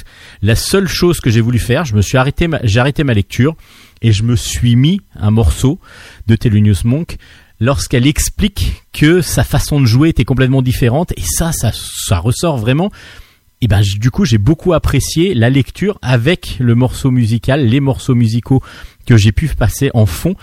Ça fonctionne mais superbement bien. Alors du coup, je remercie vraiment ces deux auteurs, euh, donc Stéphane Tamaillon, de m'avoir fait découvrir ces deux personnages hauts en couleur et en même temps bah, empreint d'une elle d'une soif de liberté qui petit à petit va être rab- rabaissée mais à qui on va enlever justement bah, son, son côté de haute société. Et elle va devenir voilà une, une femme un petit peu en marge. Et ce génie du jazz Thelonious Monk qui euh, voilà est je pense un petit peu re- remis en, valeur grâce à cet album qui est absolument magnifique. Je lis, écoutez, alors lisez l'album évidemment, mais écoutez Thelonious Monk comme je l'ai fait en même temps dans le fond. Ça fonctionne super bien. Surtout que le dessin de, de Priscilla Orvière, alors là, il a d'une, d'une élégance euh, totale et puis est empreint d'une sorte de, de virtuosité et puis surtout de, d'élégance et de, de, folie par moment aussi qui fonctionne excellemment bien avec le avec le propos. Euh, voilà ça ça fonctionne. Le tout ce roman graphique est absolument magnifique. C'est le c'est un- une découverte pour moi et je voudrais que vous ayez cette même découverte et cette- ce même plaisir à découvrir. Donc la baronne du jazz aux éditions Steinkiss parlant donc de Panonica de Königswarter et de Thelonious Monk, le roi du bebop, qui va vraiment, euh, vraiment, vraiment changer la vie de cette femme et qui lui va être aidé vraiment par elle. C'est ça s'appelle La Baronne du Jazz aux éditions Steinkiss, un très très très bon album. Alors, quand je vous disais que deux arts vont se rencontrer dans deux albums différents, euh, là on va parler de Basquiat. Basquiat, euh, c'est aussi l'histoire d'une vie, mais euh, là c'est d'un- artiste peintre, Jean-Michel Basquiat, euh, qui était un pur génie de, la peinture underground, qui est mort très très jeune, à l'âge de 27 ans, et lui aussi est tombé dans les démons. Alors euh, Monk lui était malade. Euh, Basquiat, lui, c'était les démons. Les démons, ben justement, ces démons, c'est l'aldrogue, l'alcool, et, et et du coup, son art était tout et très rapide comme ça. Il, avait envie de créer, puis à un moment donné, il pouvait lâcher tout à tout moment, et il s'est fait entraîner comme ça dans pas mal de dans toute cette euh, dans, toutes ces méandres donc euh, de, de, de, la scène artistique new-yorkaise underground où lui ne voulait qu'une chose, c'était créer. Donc il était très spécifique aussi dans son art, même s'il a été reconnu et, et son, son parrain était Andy Warhol par exemple. Mais à un moment donné, on va comprendre dans cet album là que lui, il y avait lui et son art et tout le temps les deux étaient en relation. En tout cas, c'est ce qu'ont voulu montrer Julian Voljoge, Vologe pardon, au scénario et Soren Mosdal au dessin. Les deux étaient liés, c'est-à-dire que Basquiat avait l'impression quasiment de vivre dans ses tableaux. Et ce qui est très très fort dans cet album paru aux éditions Soleil, ça je vous l'ai pas dit, mais je vous le redirai tout après, c'est que euh, tous les dessins sont vraiment, alors le style de Mosdal fonctionne très bien avec le style de Basquiat, c'est-à-dire un style underground. Alors allez voir les tableaux de Basquiat comme vous auriez pu aller voir les, écouter les musiques de Thelonious Monk, allez voir les tableaux de Basquiat pour vous rendre compte que le, dessinateur a voulu vraiment mettre en relation vraiment le personnage et son style parce que toutes les cases on a l'impression d'être quasiment dans un tableau. Alors pas toutes les cases, il y a des parties où bah, justement il a l'air d'être tout à fait serein et enfin un petit peu perché quand même, euh, Jean-Michel Basquiat. Et d'un autre côté, ben, il est toujours en relation avec son, son univers et son, ses tableaux. C'est absolument magnifique. Et puis Basquiat, ben voilà, on rencontre un peu plus l'artiste et son œuvre, et en même temps, ben, voir tout ce qui, tout ce qu'il a pu aussi engendrer comme, comme, euh, comme euh, volonté de nuire pour certains, et puis, euh, et puis aussi, ben, ça chute, ça chute petit à petit vers la drogue, l'alcool, et puis la, la, déchéance rapide. Même si c'était pas une déchéance parce qu'il gagnait beaucoup d'argent et ainsi de suite, mais c'était vraiment une déchéance physique qui l'a fait mourir très très tôt, à 27 ans, comme les artistes euh, que l'on dit euh, un petit peu maudits, comme Amy Winehouse, euh, Kurt Cobain et ainsi de suite, toute cette classe des 27 où justement 27 ans est un peu un âge limite et Basquiat fait un peu partie de cette génération là de, des 27 qui sont morts très très tôt malgré un génie pur. Donc Basquiat, allez voir aussi cet album aux éditions Soleil, c'est de Vologe au scénario et Soren Mosdal au dessin. Alors j'ai fait la relation entre les deux albums parce que voilà, ce sont deux artistes, enfin des artistes que l'on découvre grâce à leur œuvre et en même temps grâce à une relation euh, difficile avec leur œuvre par moment. Pour changer d'univers, on va parler de Vampire State Building. Le tome 2 est sorti. C'est de Ange au scénario, avec Patrick Renaud aussi, et euh, Charlie Adlar au dessin. C'est aux éditions Soleil aussi. Euh, c'est la fin d'un diptyque où dans un dans, dans le, euh, l'Empire State Building pardon a été on a fait des, travaux et on a découvert une sorte de cache avec un corps dedans et petit à petit, ben, les, les personnes qui étaient dans l'Empire State Building ont commencé à être infectées et puis sont devenues, puis il y a surtout un une personne qui en a mordu d'autres et ainsi de suite. Et donc, petit à petit, ben, les vampires ont envahi euh, l'Empire State Building. L'Empire State Building a été bloqué, euh, a, été coupé. Tout l'extérieur, donc du coup, essaye de, réchapper à cette invasion. Et on, nous, on suit Terry et Marie, qui se trouvent dans les étages de, de, l'Empire State Building et qui essayent d'échapper à cette colonisation petit à petit. Et puis euh, surtout, ben, de, cette de, ce de ce de ce monstre qui petit à petit en fait envahir grâce à, à la propagation de son mal euh, le, les, les, les, différentes strates de, de, de l'Empire State Building et puis qui surtout essaye de mettre en avant. Alors là, on va comprendre dans ce deuxième tome pourquoi ils sont là, pourquoi et qu'est-ce qu'ils veulent surtout, qui ils sont aussi les, les monstres que l'on découvre dans le premier euh, dans le dans le premier tome. Et puis bah c'est dans une c'est trépidant, on est vraiment dans un piège de cristal, on est vraiment il y a tout cet univers là de piège de cristal de de- d'enfermement dans un lieu clos où il va falloir trouver des solutions et en même temps une à chaque fois une diff- enfin une un sentiment de de- d'oppression à cause d'un envahisseur qui est là, qu'on sait être là, mais que l'on ne voit pas toujours, et qui, est-ce que, bah, surtout que lorsque quelqu'un est mordu, bah, comme tout zombie et tout vampire, euh, il devient lui aussi vampire. Est-ce que ton ami proche que tu essayes de sauver a été lui aussi mordu et ainsi de suite Tout ça est mis en jeu dans ces deux albums qui forment un très très bon diptyque. C'est assez rapide à lire et en même temps c'est très très agréable parce que c'est tendu, c'est c'est c'est bah, on a vraiment l'impression de voir une bonne série, une bonne série américaine et on a envie quasiment que ce soit vivant et on le ressent vivant parce que le dessin de Charlie Adlar est vraiment très très bon. Ah mais vous le connaissez peut-être pas Charlie Adlar. Attendez si je vous dis euh, bah, c'est juste un dessinateur qui fait euh, le dessinateur de Walking Dead. Et oui, parce que Ange a travaillé et donc travaille avec Charlie Adler. En plus, Walking Dead vient de terminer, donc du coup, euh, voilà, ça, va vous permettre d'avoir un diptyque en attendant, si vous l'avez pas encore, euh, en attendant peut-être une suite euh, de- des travails de Charlie Adler. Mais oui, Charlie Adler est le dessinateur de de Walking Dead et du coup Ange notre les, les créateurs de la geste des chevaliers dragons entre autres de Nemesis de, de, de Fédération dont on a parlé assez récemment avec Ajanol lors d'une interview ont travaillé et travaillent donc avec Charlie Adler sur Vampire State Building. C'est un très très bon diptyque pour ceux qui aiment les récits euh, d'aventure, d'horreur, un petit peu d'action.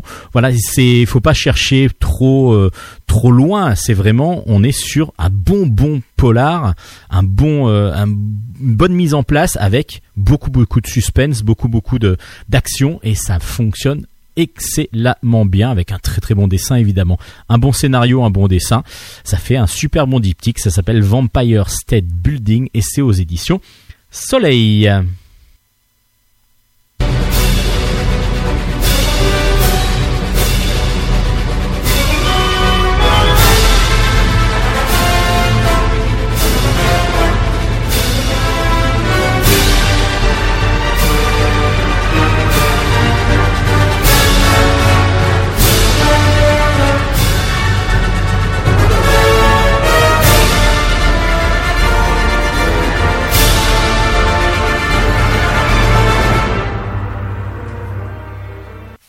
Allez, on va finir avec deux albums plutôt jeunesse et deux superbes albums. Alors le premier, c'est Aubépine, le tome 4. C'est la fin de tout. Et entre parenthèses, et le reste, c'est toujours de Tom Picot au scénario, toujours de Carensac au dessin, et c'est toujours chez Dupuis.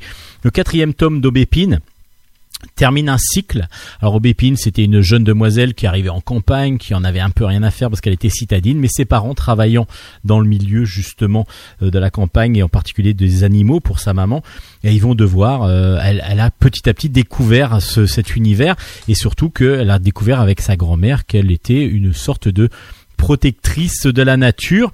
Et justement, il y a les quatre saisons qui se battaient. Alors les quatre saisons sont représentées à chaque fois par euh, des, sortes de, de, comment dire d'êtres euh, surnaturels qui représentent les quatre saisons. Alors il y a eu pas mal d'aventures, donc il va falloir aller découvrir un petit peu ça dans les premiers tomes.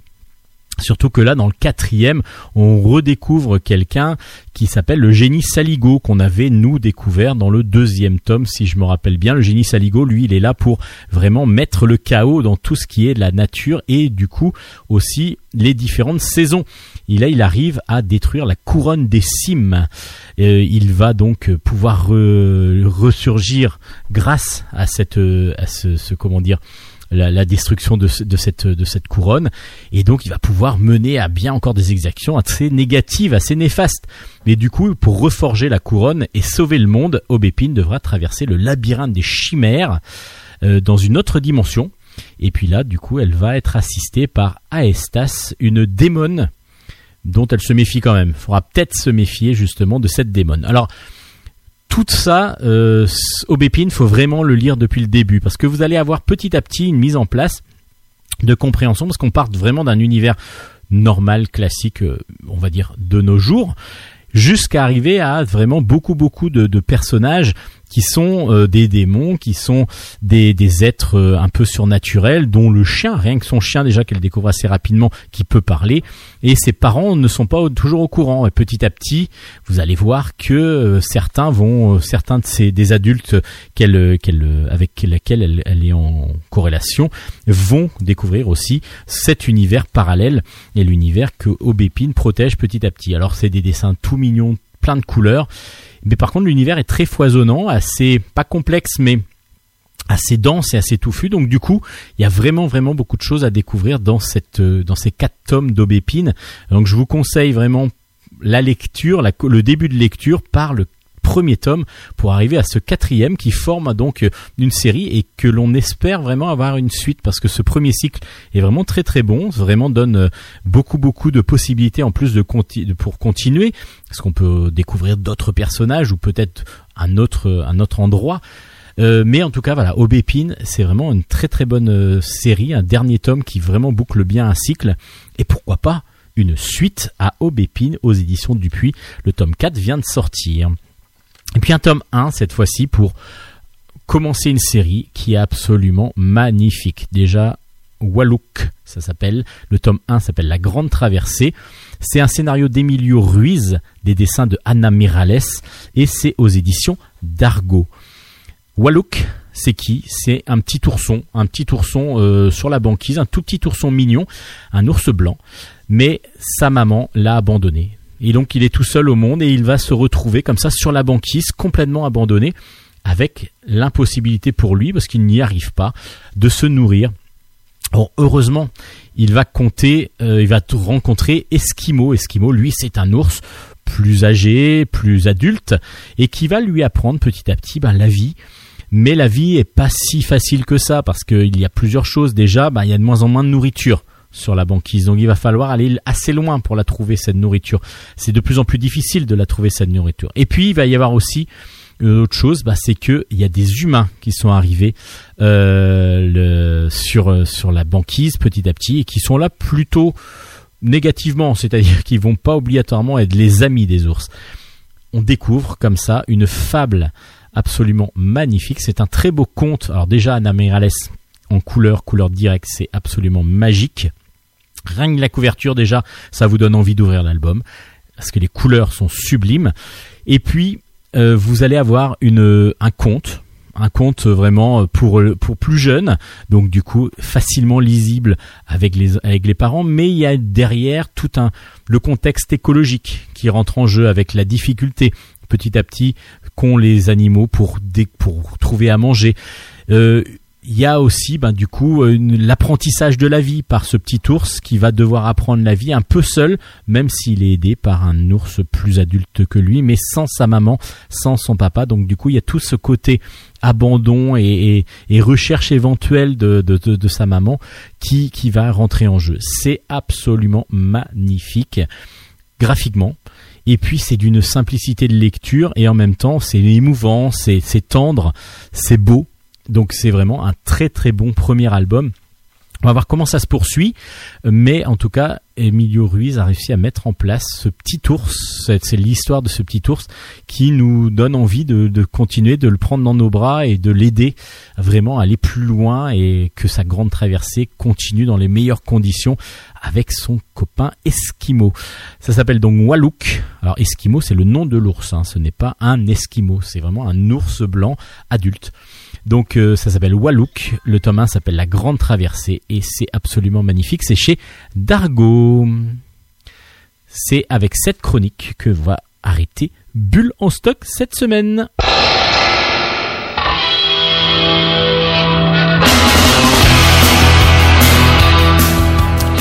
Et voilà, les Pixies annoncent la fin de Bulle en stock pour cette semaine. Alors, vous, on vous a présenté encore pas mal de choses, que ce soit du manga, que ce soit de la bande dessinée. Vous pouvez retrouver toutes les références des albums, Absolument toutes. absolument toutes les références sur notre page Facebook qui s'appelle Bulle avec un S en stock. et bien sûr sur ce réseau social de toute modernité qui est en fin de compte le plus ancien qui existe quasiment Oui. maintenant. Euh, Non, il y avait euh, les Skyblogs avant. Oui, mais qui existe encore maintenant. Oui. Skyblog, euh, Ah, ça existe encore, c'est juste déserté. oui, c'est un peu ça, on va dire comme ça. Euh, vous pouvez aussi nous laisser évidemment des messages, des voilà, des choses de ouais, c'était super, euh, bof. Ok, voilà, des choses comme ça. Oui. Vous avez Vous tout à on fait prend le droit. toutes les critiques. Oui, toutes les critiques. Bon, bien sûr, on vous insultera à vie si c'est des critiques Et on ira négatives. vous chercher jusque chez vous. Et je pense que même la mort viendra chez vous pour euh, pour venir euh, vous chatouiller les pieds. Voilà, Oui. on va faire comme ça parce qu'on la connaît bien la mort. On la connaît bien, la mort. N'importe quoi. Merci à Nico euh, de Bulle euh, de Bulle en stock, non, Non, de, de Radio, Radio Grand, Grand Paris, Paris. de nous accueillir, de nous. Voilà, il nous a fait un beau petit, beau petit écran, on est tout là, on a une petite On est là, couette on est pour bien, nous on a notre- réchauffer et tout. On a de petites places. Super cool et donc du coup merci à lui de bosser avec nous. Toujours un grand grand plaisir. Hélène, on se retrouve la semaine prochaine. Et oui, à la semaine prochaine avec de nouvelles aventures. le- et oui, c'était vraiment oh là ça ça me saoule, non, c'était pas ça. non, c'était pas. C'est juste que j'ai un peu mal à la gorge. C'est Ah, et oui. Et oui. Allez, Donc, je veux revenir la semaine prochaine avec plein de nouvelles lectures à vous présenter. eh ben, on vous accueillera Enfin, avec en grand- encore grand plaisir. Allez, on se retrouve la semaine prochaine. Matalaishu Allez, bye bye bye bye. Ciao, ciao, ciao, ciao.